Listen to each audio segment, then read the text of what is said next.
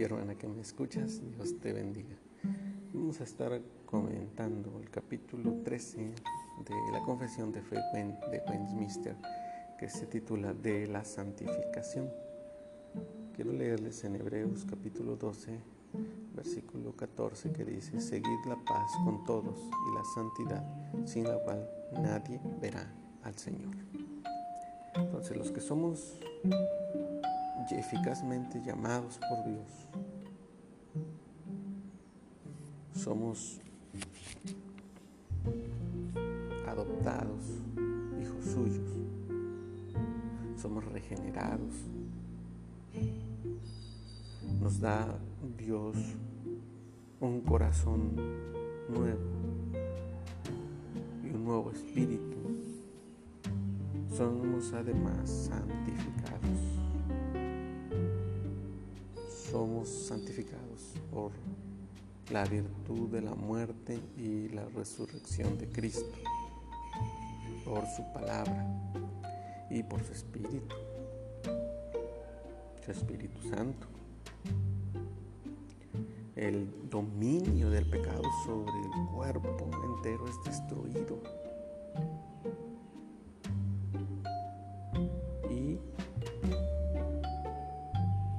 es debilitado y mortificado más y más el pecado. Y los llamados somos más fortalecidos y vivificados en todas las gracias salvadoras para la práctica de la verdadera santidad sin la cual nadie verá al Señor. Esta eh, santificación se efectúa entonces en todo el cristiano, aunque es incompleta en esta vida. Es decir, para Dios, pues Él ve las cosas que no son como si ya fueran. Por eso escribe el apóstol Pablo a los Corintios en el capítulo, la segunda carta a los Corintios, capítulo 1, versículo 1, dice Pablo, apóstol de Jesucristo, por la voluntad de Dios, y el hermano Timoteo a la iglesia de Dios que está en Corinto, con todos los santos que están en toda Acaya, entonces por eso les llama ya santos, porque para Dios ya nos ve como una obra completa, nos ve como una obra terminada, nos ve ya como vamos a hacer.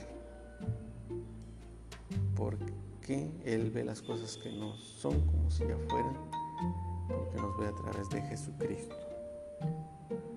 Pero en la práctica, pues quedan remanentes de corrupción, de esa vieja naturaleza, de ese viejo yo en cada uno de los creyentes. Y esa parte está siempre batallando.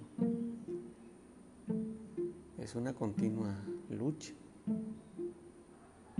Por eso tenemos que mortificar al pecado cada día. Sí, si usted lo deja, si el creyente, el hermano, deja que agarre fuerza, pues lo va a dominar. Por eso debe estar en la, esa continua comunión con Dios, en continua oración a través de su palabra, buscando siempre la presencia de Dios. Y como dijo el Señor Jesucristo, con oración y ayuno.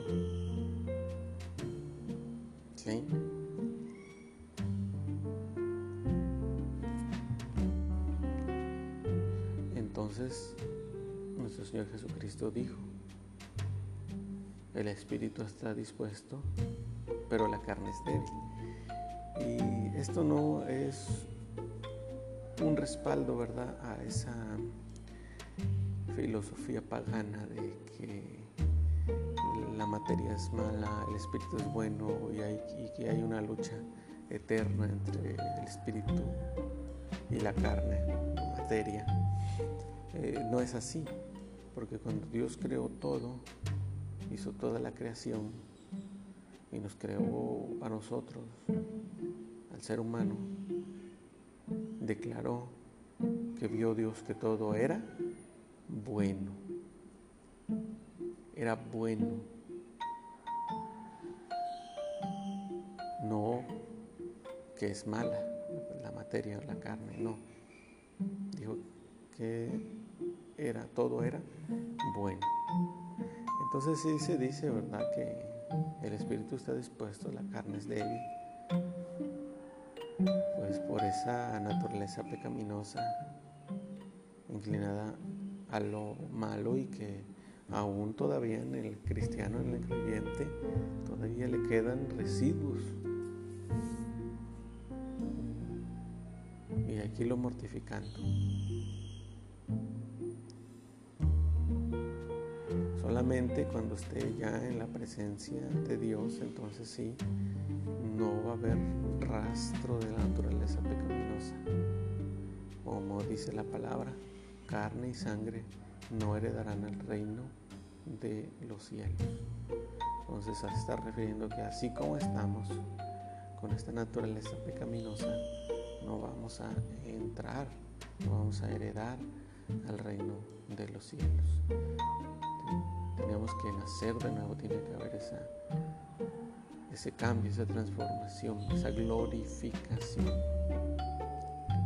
Y entonces el creyente va a estar ya libre de toda la naturaleza corrompida y de toda inclinación hacia el pecado y todo mal pensamiento y de todo mal sentimiento hasta que esté pues en la presencia de Dios en estado de glorificación.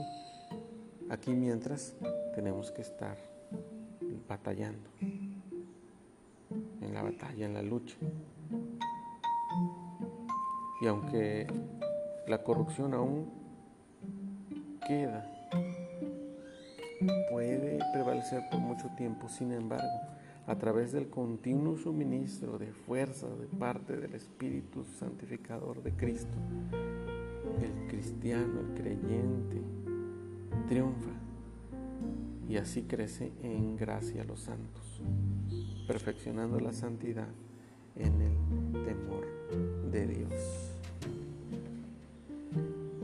Hermana y hermano, Dios te bendiga.